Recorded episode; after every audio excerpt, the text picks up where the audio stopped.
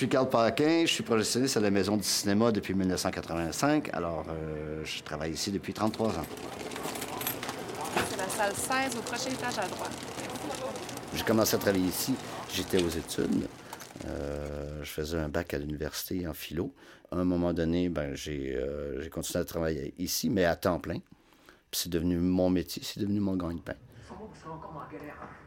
En 1985, quand j'ai commencé, c'était des projecteurs avec la pellicule 35 mm, puis il y avait des plateaux qui servaient à fournir euh, la pellicule pour les projecteurs. Fait qu'on avait quatre films qui jouaient dans deux salles distinctes.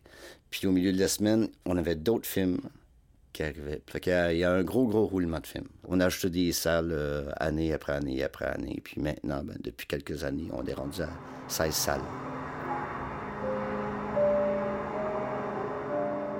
L'anecdote pour l'anecdote, c'est quand on avait eu une panne électrique, puis on présentait le film euh, À l'ombre de Shawshank avec Morgan Freeman, puis euh, Tim Robbins, je pense.